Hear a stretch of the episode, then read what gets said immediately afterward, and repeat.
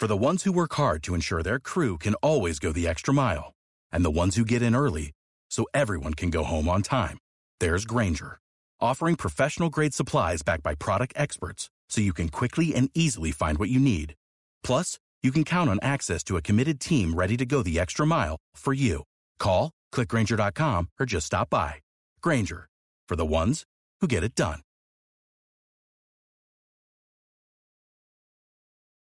It's about to go down in a minute. Let me touch down. I'ma get it. Cause I, I, I been waiting all night to make it go from the friend zone to the end zone. Tryna take it to the house, baby, let's go. Cause I, I, I been waiting all night. It's game time.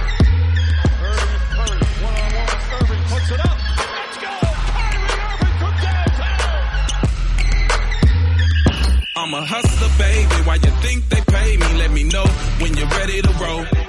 Do 180 in the gray Mercedes, South Beach, where they love me the most. And you know they gon' watch me ballin' like a Michael Jordan and always win like he did in the fourth. Like he did when the shots is falling and the phones recording, yeah, you know that we doing the most.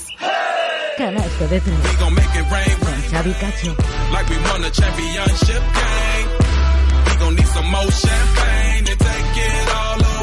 Hola, ¿qué tal? Bienvenidos al programa 162 de Canasta de 3 de hoy, jueves 21 de septiembre de 2017, o lo que es lo mismo, el cuarto programa de la segunda temporada de Canasta de 3. From the friend zone to the Un podcast semanal donde cada sábado, hoy jueves, repasamos y analizamos las noticias, resultados y rumores más importantes del planeta baloncesto de las últimas horas. Ya que no hubo programa el pasado sábado, esta semana tendréis ración doble con el programa de hoy, donde haremos repaso al Eurobásquet, que acabó con Eslovenia como campeona y a España consiguiendo la medalla de bronce. Haremos la previa de la Supercopa de España que empieza mañana sábado en Vitoria-Gasteiz y donde conoceremos mejor a los cuatro equipos que la disputan Real Madrid, Valencia Basket, Unicaja de Málaga y Herbalife Gran Canaria.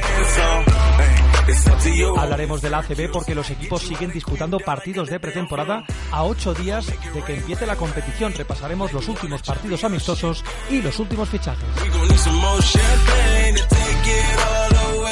Ya sabéis que si queréis opinar, comentar y estar informados de las últimas noticias relacionadas con el baloncesto, lo podéis hacer a través de los canales habituales, a través de Twitter, arroba canasta de 3, vía mail, cualquier sugerencia, canasta de 3 arroba hotmail.com, en Facebook, www.facebook.com barra canasta de 3 y en el canal de YouTube del programa Canasta de 3. Con este menú un poquito más corto de lo habitual, empezamos el canasta de 3 de hoy.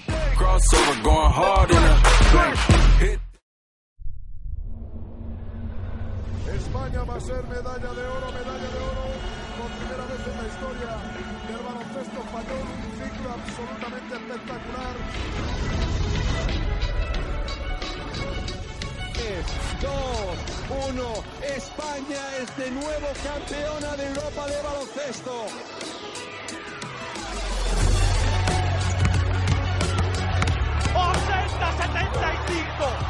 No puedo deciros más cosas.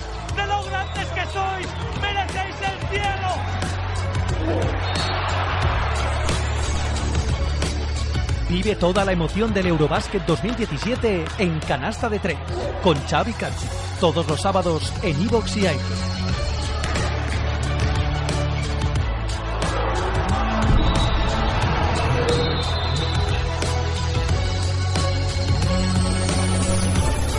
Empezamos este especial mini canasta de tres de hoy jueves, ya que el sábado pasado no pudimos ofreceros el programa, os ofrecemos hoy para hacer las previas de la Supercopa Endesa y hacer un repaso y un resumen final del Eurobásquet que finalizó el pasado domingo y donde Eslovenia se alzó con el cetro europeo tras vencer en la final a Serbia por 93 a 85 en un partido con exhibición tanto de Goran Dragic como de Luka Doncic, lo poco que estuvo en la pista.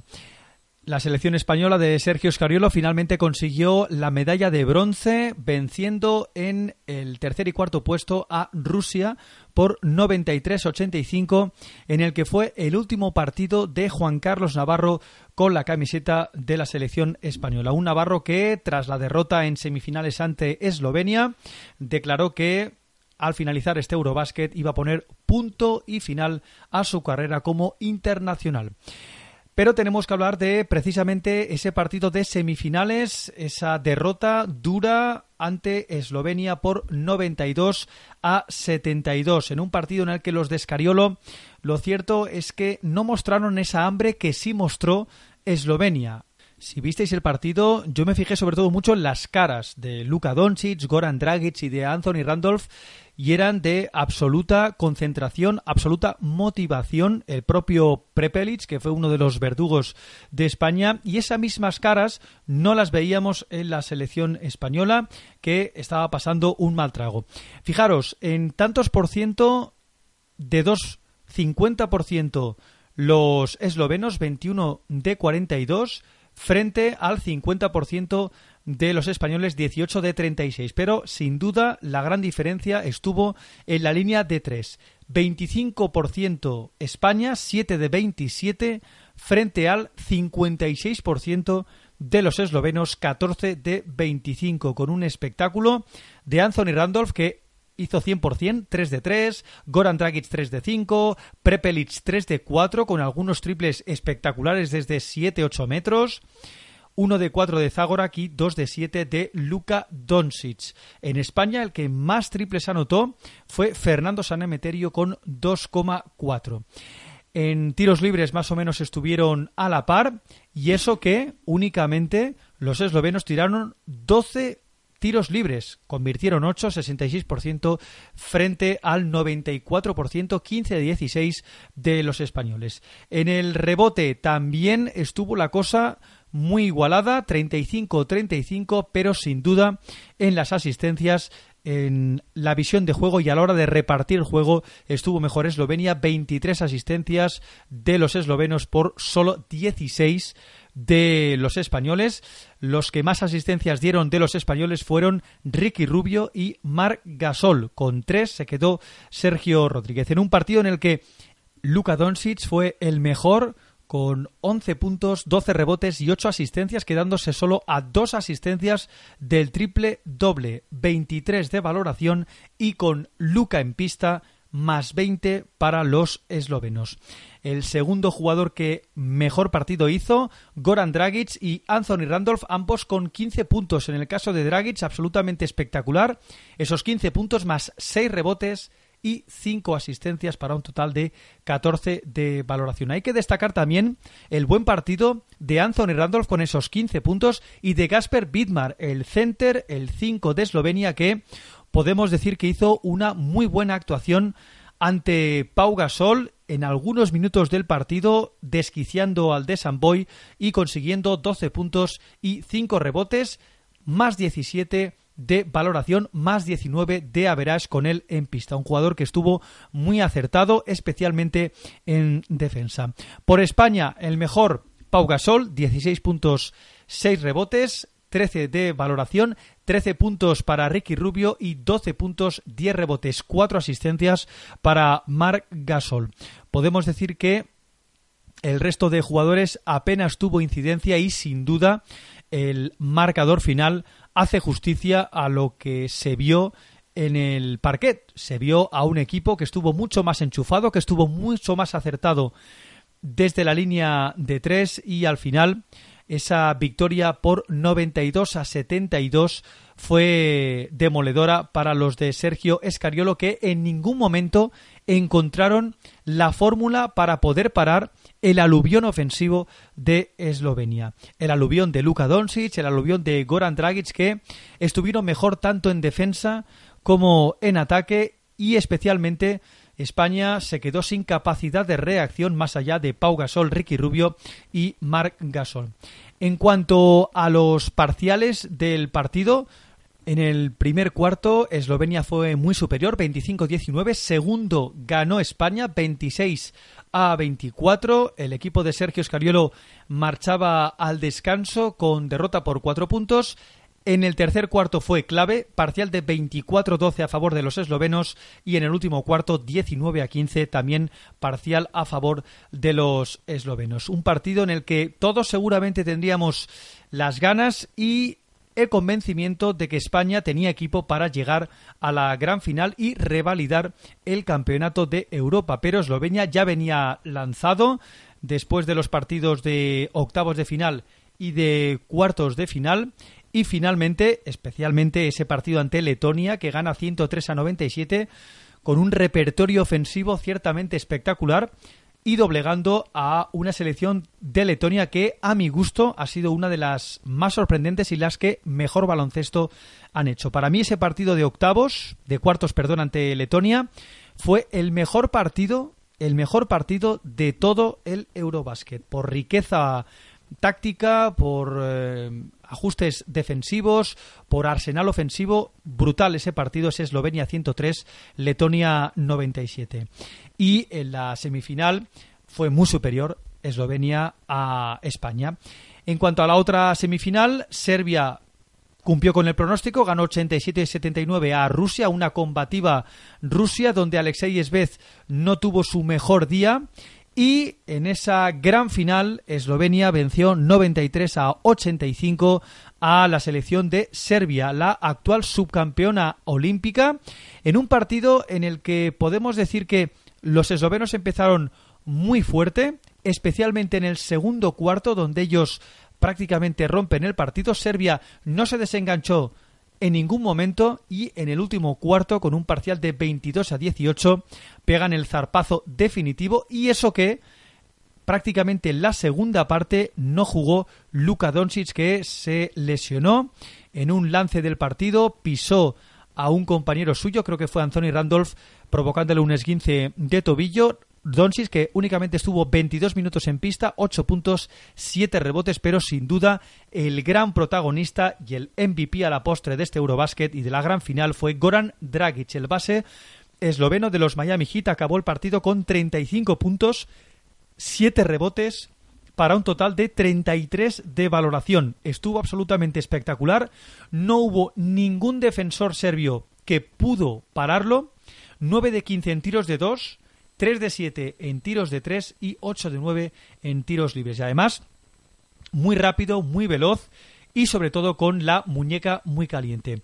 También hay que destacar el buen partido de Prepelic que con 21 puntos sostuvo a los eslovenos en los instantes finales del partido en los que la pelota quemaba. Prepelic bueno, pues podemos decir que asumió bastante responsabilidad y fue junto con Goran Dragic uno de los artífices de que Eslovenia consiguiera este campeonato. Prepelic esos 21 puntos, 4 de 8 en tiros de 3, 21 de valoración. Y por último, Anthony Randolph, el ala pivot del Real Madrid, 11 puntos, 4 rebotes para un total de 15 de valoración, haciendo más labores de intendencia, pero siendo un jugador muy importante, lo ha sido durante todo el torneo para el equipo de Kokoskov.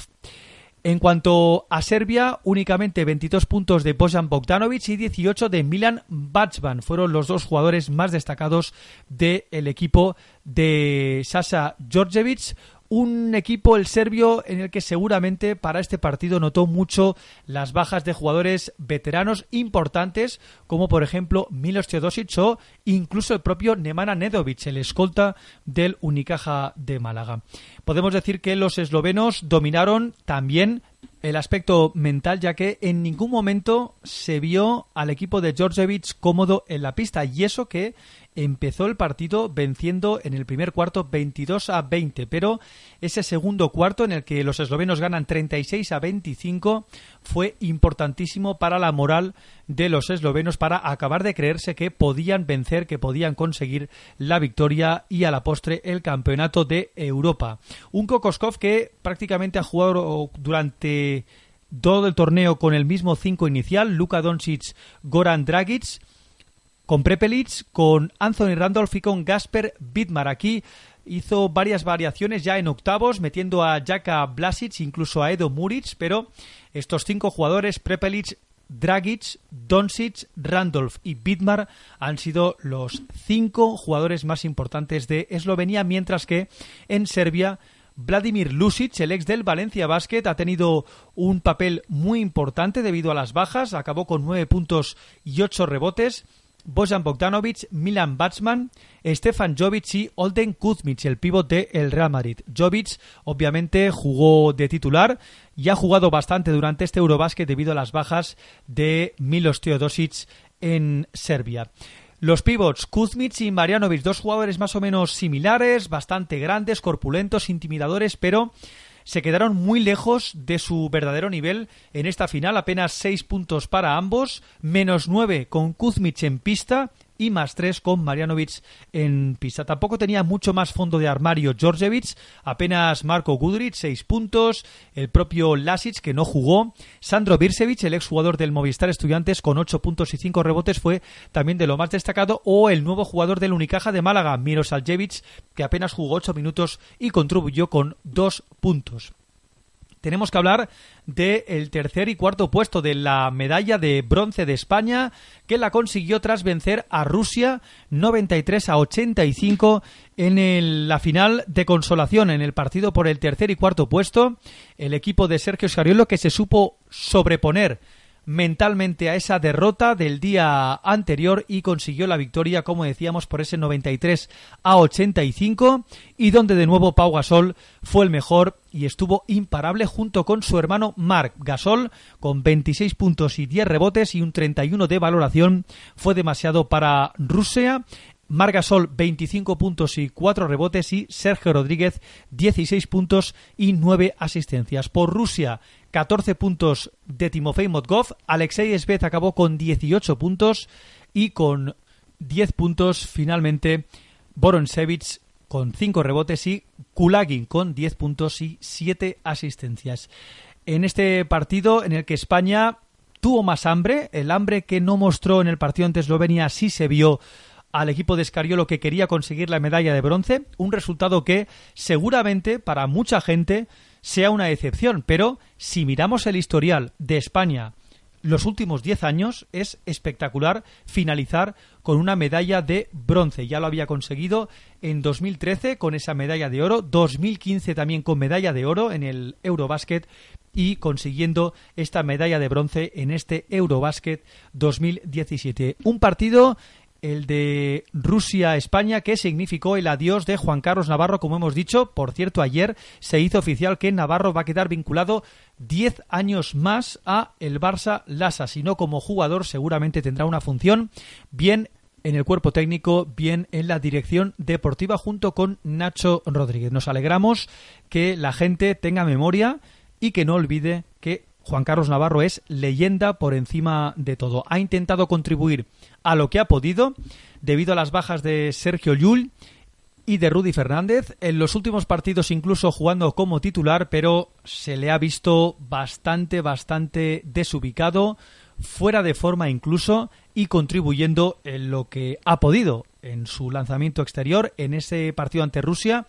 18 minutos, 2 puntos, 4 rebotes, una asistencia para un total de cero de valoración, más 10 con Juan Carlos Navarro en pista. En fin, una lástima que pasen los años y que nos deje una auténtica leyenda como Juan Carlos Navarro, el jugador con más internacionalidades en la historia de la selección española. En fin, seguramente ya dijimos que el futuro de España está bien cubierto con jugadores como Juancho Hernán Gómez, Willy Gómez, Pierre Uriola, Guillén Vives o el propio Joan Sastre. Ya hemos dicho que Goran Dragic fue elegido el MVP del Eurobasket, pero junto con Dragic, estos cuatro jugadores forman parte del mejor cinco del Eurobasket. Bojan Bogdanovic, el escolta alero serbio, Alexei Esvez, el escolta de Rusia, Pau Gasol, el ala pívot de España, y Luka Doncic, el alero del el actual campeón del Eurobasket de Eslovenia, que lo va a seguir siendo durante los próximos dos años. Y hasta aquí ponemos el punto y final al repaso, al cierre de este Eurobasket 2017. Nosotros hacemos una pequeña pausa y entramos en territorio ACB porque tenemos que hacer la previa de la Supercopa de la Liga Endesa que empieza mañana viernes con dos partidazos.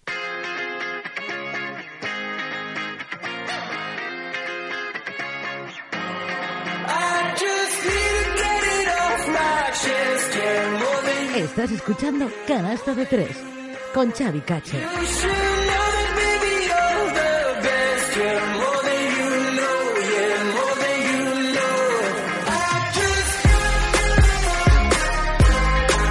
Continuamos en el canasta de tres y ya una vez desgranado el Eurobasket hecho el resumen final, es momento de centrarnos en la temporada 2017-2018 porque oficialmente empieza mañana con la disputa de la Supercopa de la Liga Endesa en Vitoria-Gasteiz. Cuatro equipos la van a disputar: Real Madrid, Valencia Basket, Herbalife Gran Canaria y Unicaja de Málaga. La primera semifinal a partir de las siete y media de la tarde: Valencia Basket contra Unicaja de Málaga y a las 10 de la noche la segunda semifinal: Herbalife Gran Canaria Real Madrid el sábado 23 a las seis y media, concurso de triples. Luego desgranaremos quiénes son los participantes y el próximo también sábado a las siete y media de la tarde, la gran final que saldrá entre el vencedor de estas dos primeras semifinales. Antes tenemos repasar noticias destacadas de última hora, tanto de fichajes como de partidos de pretemporada y empezamos hablando del Real Betis Energía Plus que ha rescindido el contrato del exjugador del Barça Samardo Samuels. Al parecer no ha convencido al cuerpo técnico y se ha decidido desvincular del conjunto sevillano. Su sustituto será un viejo conocido de la afición española, Vladimir Golubovic, ex del Tecnicón Zaragoza y del Unicaja de Málaga. Se espera que en las próximas horas llegue a Sevilla para incorporarse a la disciplina del Real Betis Energía Plus. Precisamente tenemos que hablar de los maños del Tecnicón Zaragoza porque se ha descartado la lesión grave de Nikola Dragovic, que se lesionó en la rodilla en el partido de esta semana ante el Japón de Jerusalén. Por tanto, buenas noticias para el equipo de J. Cuspeñera.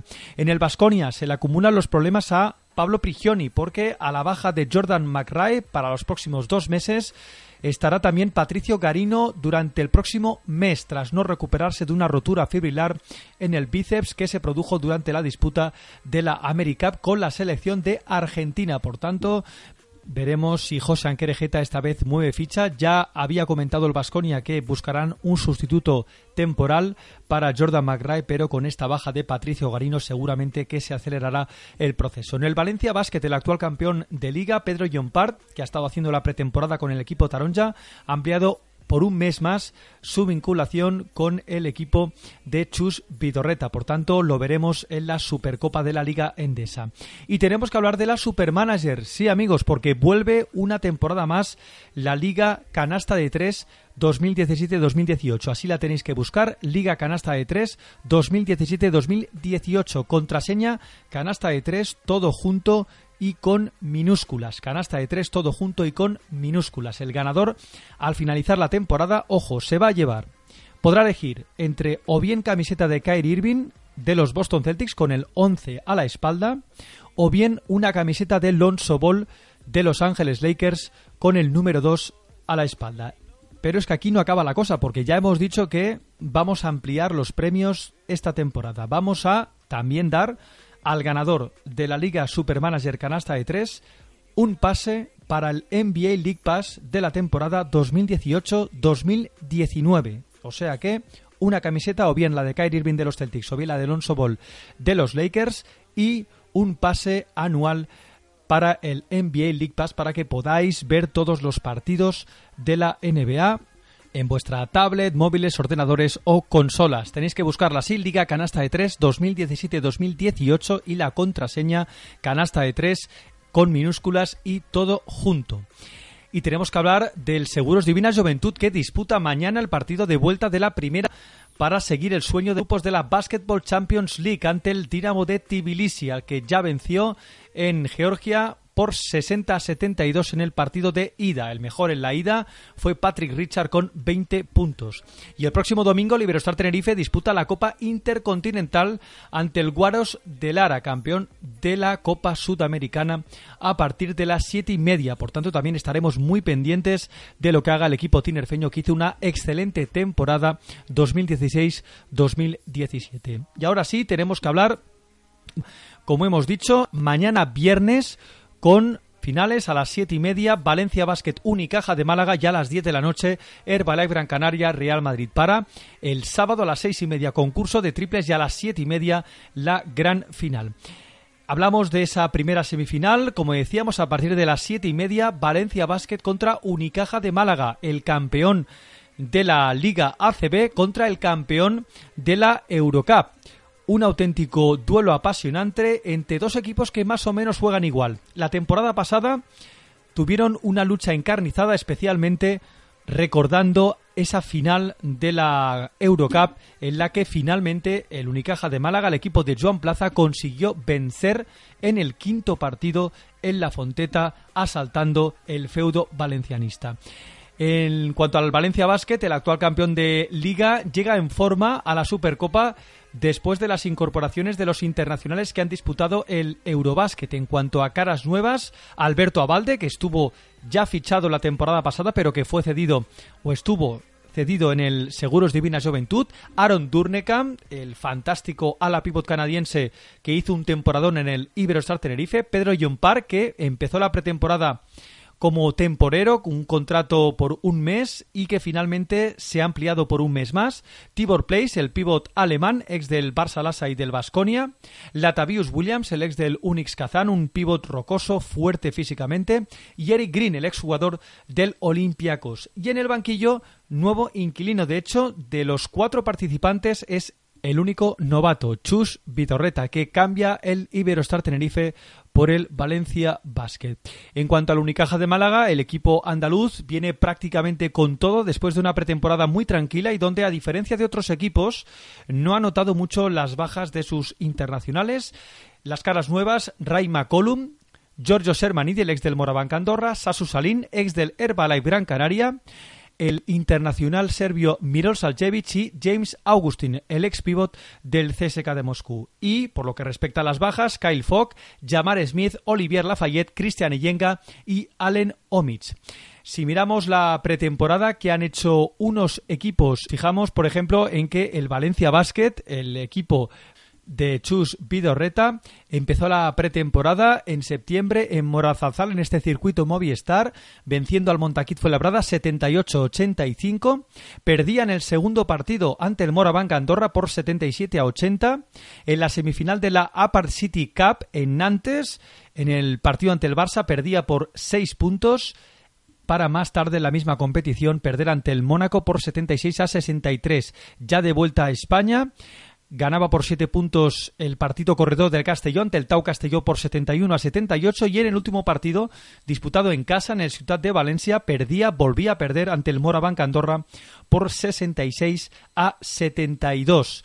Así que lo cierto es que los partidos de pretemporada no ha ido especialmente muy bien en cuanto a resultados porque únicamente acumula dos victorias ante Montaquit Labrada y Tau Castelló y derrotas ante Morabanca Andorra, Barça Mónaco y de nuevo el Morabanc Andorra. Por tanto, el balance en esta pretemporada, dos victorias y cuatro derrotas. Hay que decir que en estos cuatro equipos lo cierto es que las bajas de los internacionales han sido plausibles. Hay que Valencia Basket, por ejemplo, no han estado ni Guillén Vives, ni Fernando Sanemeterio, ni Antoine Diot, que han estado tanto con España como con Francia. Por tanto, muchísimas bajas, bajas importantes de jugadores que van a ser importantes durante toda esta temporada. Así que podemos decir que el Partesa ante el Unicaja de Málaga va a ser una prueba de fuego y la primera prueba realmente seria del equipo de Chus Vidorreta que va a poder contar ya sí con Guillem Antoine Diot y con Fernando Sanemeterio que como hemos dicho disputaron el Eurobasket. En cuanto al Unicaja de Málaga, pues prácticamente podemos decir que llega igual que el Valencia Basket en cuanto a bajas de internacionales. La única noticia positiva es que Joan Plaza ha podido contar desde el minuto uno con Nemanja Nedovic, uno de los puntales de Serbia que se perdió la cita veraniega la cita con Serbia por lesión. Por tanto, ha hecho toda una pretemporada tranquilo, ha podido recuperarse bien físicamente y veremos a ver el estado físico de Nemanja Nedovic, que ha sido uno de los jugadores más destacados de la pretemporada del Unicaja de Málaga.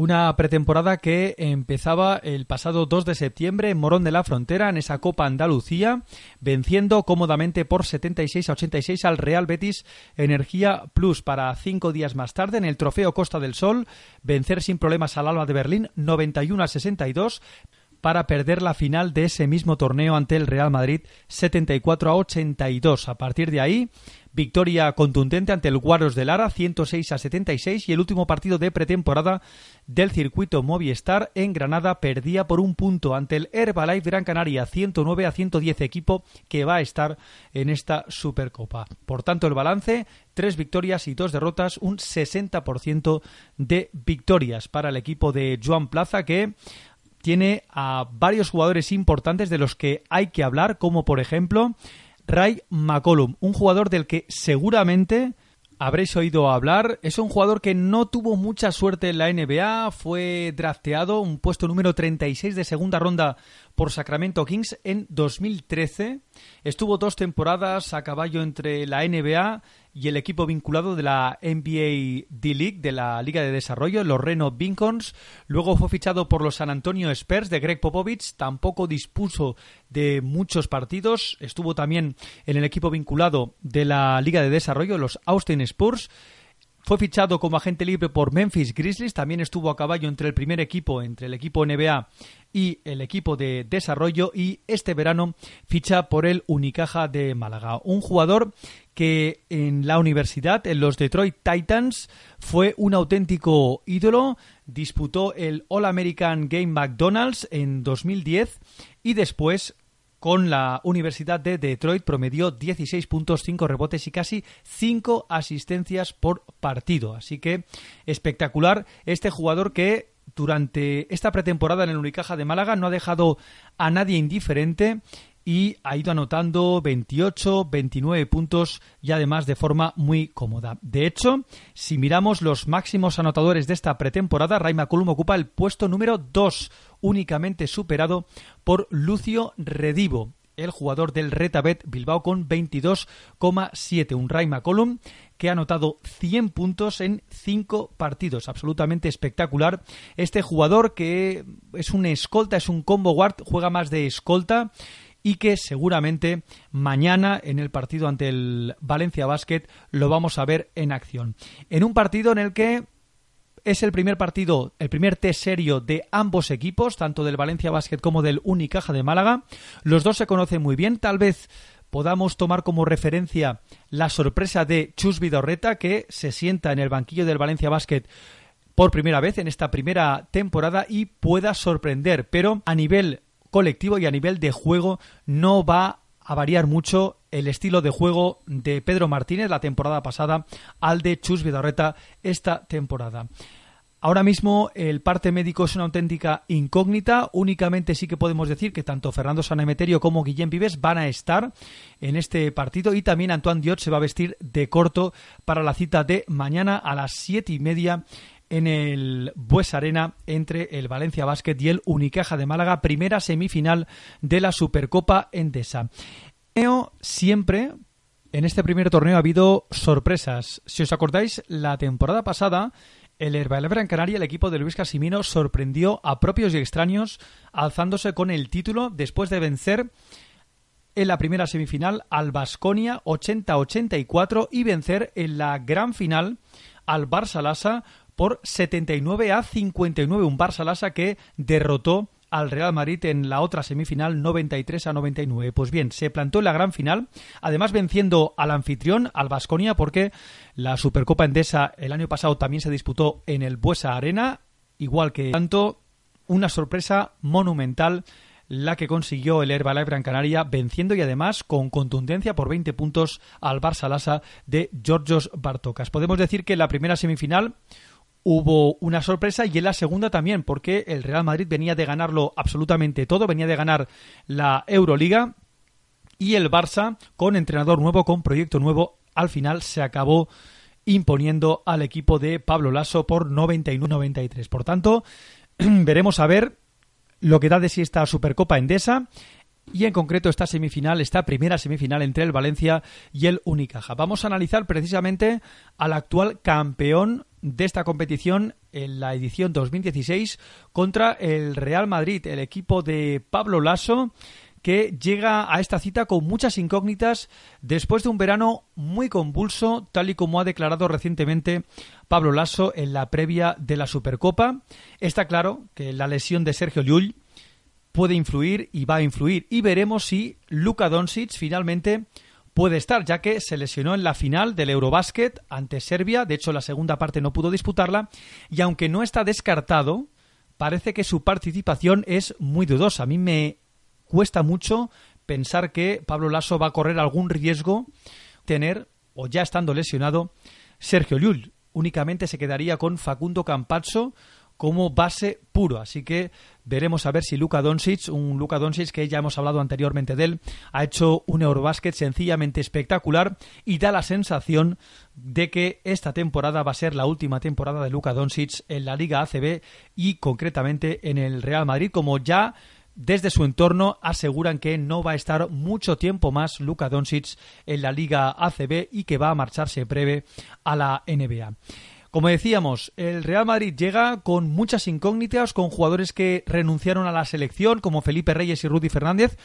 Lo cierto es que el pívot cordobés ha estado a buen nivel durante esta pretemporada y únicamente presentan cuatro caras nuevas. Facundo Campazzo, Olden Kuzmic, el pívot serbio, Fabián Casé y Santi Justa, recuperado del Obradoiro. En cuanto a las bajas, Dante y Draper y Otelo Hunter jugador que se ha marchado finalmente al CSK de Moscú, más la lesión de Sergio Llull, que le va a tener apartado prácticamente cuatro o cinco meses. Por cierto, hay que hablar de Sergio Llull porque si seguís al base del Real Madrid en las redes sociales veréis que la recuperación de la lesión de esa rotura de ligamentos va viento en popa y ojo porque podría volver antes de tiempo. Le hemos visto haciendo ejercicios en las piscinas de la ciudad deportiva.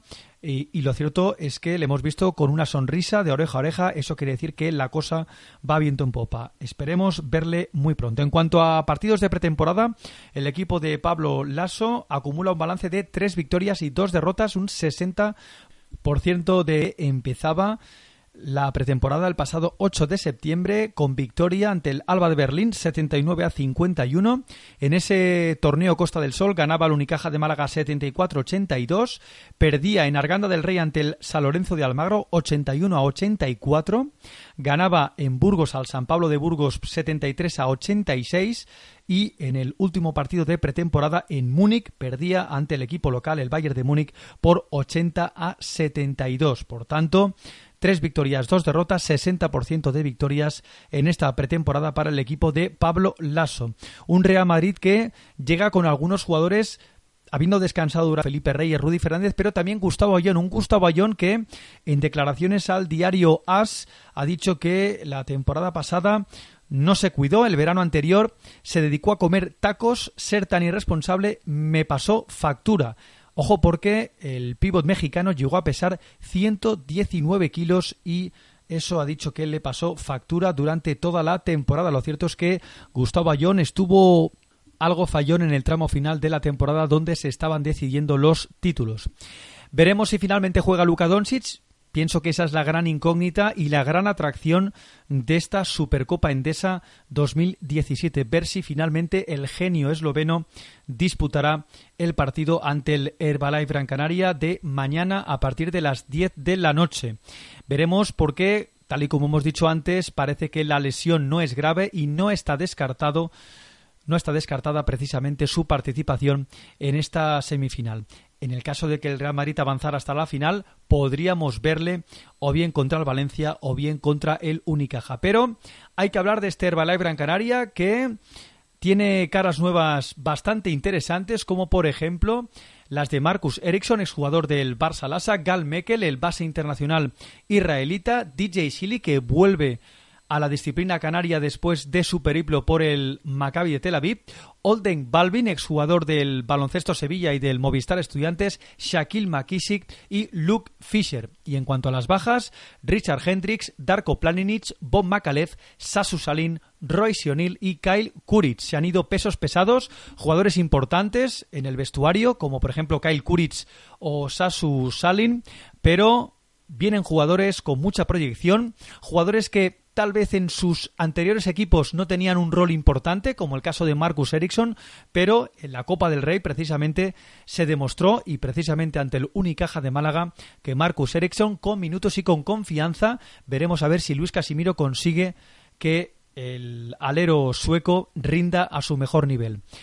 Tengo más dudas en Gal Mekel, un base que ha estado los últimos tres años divagando un poquito sin mostrar su verdadero nivel. Un jugador que llegó a jugar en la NBA en los Dallas Mavericks junto con Dirk Nowitzki y que da la sensación que su rendimiento ha ido de más a menos. Pero aún así, veremos también si se adapta al juego del ACB y en concreto al juego del Herbalife Gran Canaria. DJ Silly, un jugador que ya conocemos, hizo una muy buena temporada, la 2015-2016, lo que le valió para fichar por el Maccabi de Tel Aviv. De hecho, ha estado disputando minutos importantes en Euroliga, pero cuando se le planteó la posibilidad de volver al equipo canario, no se lo pensó dos veces y puede ser también un refuerzo muy importante en la posición de alero alto.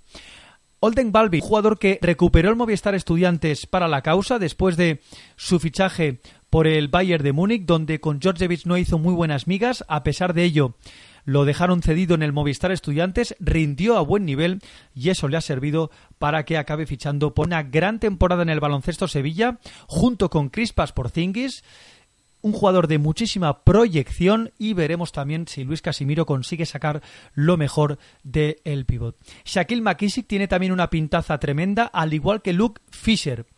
Y en cuanto al banquillo, pues como hemos dicho antes, sigue uno de los gurús del ACB, Luis Casimiro, y todo ello con jugadores habituales que siguen una temporada más, como el veterano Alberto Olivet, Xavier Rabaseda, Oriol Pauli o el incombustible Eulis Baez. Así que muy buena pinta la de la Herbalife Gran Canaria. Insistimos, se les han ido jugadores importantes, pero ha fichado muy bien y veremos el proyecto mañana en ese partidazo a las 10 de la noche, segunda semifinal ante el Real Madrid. Por cierto, antes en el Real Madrid no hemos hablado de Fabián Casé, exjugador del Basconia, fichado esta temporada del Bros Basket. Ya la relación o el interés mutuo entre Fabián Casé y Real Madrid no viene de este verano, sino viene ya de veranos anteriores y de algún invierno en el que se rumoreó su fichaje a mitad de temporada debido a la baja de Rudy Fernández. Finalmente no se marchó, pero cuando ha podido Pablo Lasso ficharlo, lo ha fichado. Un jugador que ha estado haciendo la pretemporada con el Real Madrid. Ponemos la lupa sobre el estado francés, un jugador que no fue al Eurobasket también por problemas físicos, prefirió quedarse, recuperarse bien físicamente para la temporada en la Liga ACB y en la Euroliga y por tanto veremos el rol de Fabián Casé en el equipo de Pablo Lasso. Da la sensación, por lo que hemos visto en pretemporada, que va a ser el escolta titular jugando en la posición de tres, o bien Jonas Machulis o Jeffrey Taylor también que han actuado de titular en esa posición de tres. Pero un jugador bastante polivalente, con buena mano, buena penetración, también buen defensor y muy inteligente también leyendo el juego. Un jugador que también puede hacer las veces de base. Así que veremos mañana en acción a Fabián Casé, como veremos también al resto del equipo de. Cuanto a las claves más o menos de ambos partidos, en el primero tal vez esté poder parar a Ray McCollum, el jugador del Unicaja de Málaga, que parece que es la principal amenaza del equipo de Joan Plaza, mientras que en el Unicaja de Málaga está claro que Shermanidi va a tener mucho trabajo para intentar parar a Bojan Dumlevich, de ahí el fichaje de Tibor Place para intentar frenar a cinco centers más poderosos físicamente y que puedan rebotear más. Así que veremos mañana seguramente dos partidazos. En el caso del Herbalife Gran Canaria Real Madrid, seguramente el equipo de Luis Casimiro ha podido preparar mejor esta Supercopa que el Real Madrid, pero a pesar de ello estoy absolutamente convencido de que vamos a ver dos grandes semifinales y esperemos que sean muy igualadas. A las siete y media eh, mañana esa gran final. Y antes a las seis y media el concurso de triples porque ya sabemos los ocho participantes de este concurso en el que va a volver a participar otra vez JC Carroll que ya ganó en las ediciones de 2015 y 2016 y a partir de ahí Patricia Cabrera jugador de la Liga Femenina, Marcus Ericsson, jugador del Herbalife Gran Canaria, Ryan Kelly, actual jugador del Real Betis Energía Plus y ex de los Lakers, compañero de Pau Gasol, Rafa Martínez, el escolta del Valencia Basket, Lurcio Redivo, ojo a este jugador, el escolta del Retabet Bilbao, y Sasu Salin, el escolta finlandés del Unicaja de Málaga. Además, Gerard Jofresa, ganador del concurso popular de Kia en zona.com, también estará entre los finalistas de este concurso de triples que dará comienzo a las seis y media y donde JC Carroll va a defender los títulos que ya cosechó en la edición de 2015 y 2016. Hay muy buenos tiradores en este concurso de triples como el propio Marcus Ericsson o Sasu Salin. Y atención, insisto, con Lucio Redivo, porque si habéis visto algún partido de él en esta pretemporada, os habréis dado cuenta que es un auténtico killer. En cuanto a partidos de pretemporada, los últimos ya que se van a disputar, tenemos marcadores del Tecniconta Zaragoza que perdía ante el Japón el Jerusalén 70-81, el UCAM Murcia ganaba 69 44 al Guaros de Lara y el Real Betis Energía Plus perdía ante el Coruña por 76 a 89. Y por lo que respecta al circuito Movistar, el Herbalife Gran Canaria ganaba 87-73 al Guaros de Lara, el Guipúzcoa ganaba 92-86 al UCAM Murcia y el Guaros de Lara ganaba al Granada por 93 a 96. Así que una vez ya hecha la previa de esta Supercopa Endesa 2017, es momento de bajar la persiana de este canasta de tres especial fin de Eurobásquet y previa de la Supercopa el sábado más.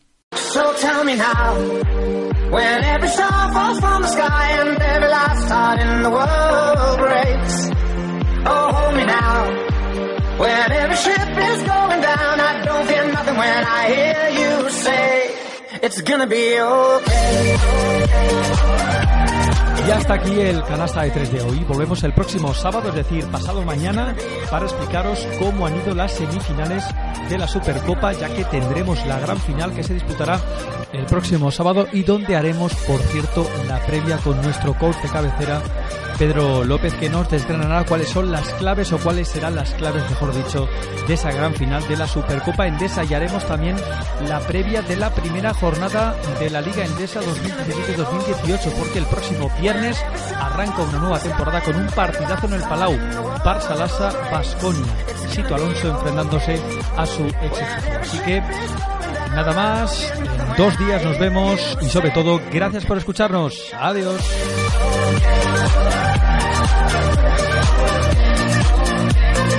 Canasta de.